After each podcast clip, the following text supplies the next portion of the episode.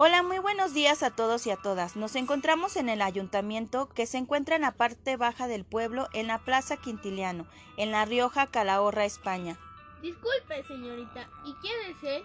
La estatua que estamos observando frente a nosotros es la de Marco Fabio Quintiliano. Nació aquí en Calagurris, lo que ahora es Calahorra, España, en el año 35 después de Cristo. Fue maestro de retórica del emperador Vespuciano, padre de la pedagogía y autor del Instituto Oratoria, que fue un manual imprescindible para la educación de los romanos. Entonces, ¿él vivió durante el Imperio de Roma? Bien, comenzaré por contarles que en efecto, como lo menciona esta pequeñita, la antigua Roma se divide en dos, la República y el Imperio. Esta última es donde destaca el personaje de Quintiliano.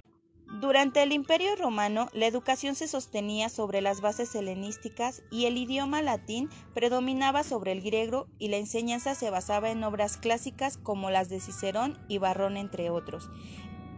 En esta época, las necesidades de alfabetización de la población y la implementación de las escuelas de enseñanza elemental originaron una gran demanda de maestros.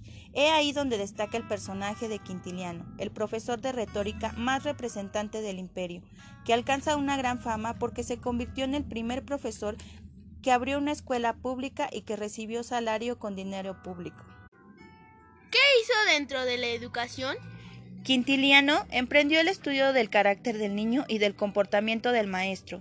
Él recomendaba que la escolarización del niño se debía realizar antes de los siete años.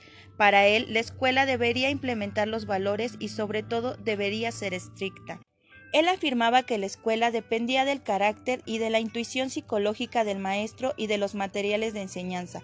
Para él, el maestro es un ser sabio y de carácter que ejercía influencia sobre el niño. ¿Qué es el Instituto Oratoria? Es un tratado que se escribió para satisfacer una creciente necesidad de formación del profesorado. En ello se abordan tres componentes importantes, los objetivos, los métodos y los contenidos, que se, y se encuentra llena de ilustraciones, y de filosofía en general. Se dividió en 12 libros, nueve de teoría y práctica y tres de retórica y oratoria. Esta obra fue escrita para el público alfabetizado, pero poco culto e inexperto en lo que concierne a los temas de la educación. Para Quintiliano, la meta final del proceso educativo es la formación del hombre experto que contiene la bondad moral innata en el hombre. Como maestro, ¿qué enseñó? Él enseña como principio que el camino para lograr la perfección la constituye la educación del orador. La educación comienza con la lectura, las letras, las sílabas y las frases. Enseña gramática, ortografía, síntesis, literatura, matemáticas, geometría para el razonamiento de la lógica y la música como parte de la elegancia social. Concluyó este tema diciendo que sus aportes fueron fundamentales para la enseñanza del siglo I. Sin embargo, la educación cambió y se transformó y dejó a un lado el espíritu de esa época, cambió su sistema y estructura, pero él sigue, fue y seguirá siendo uno de los personajes más importantes y representantes de la educación de aquella época.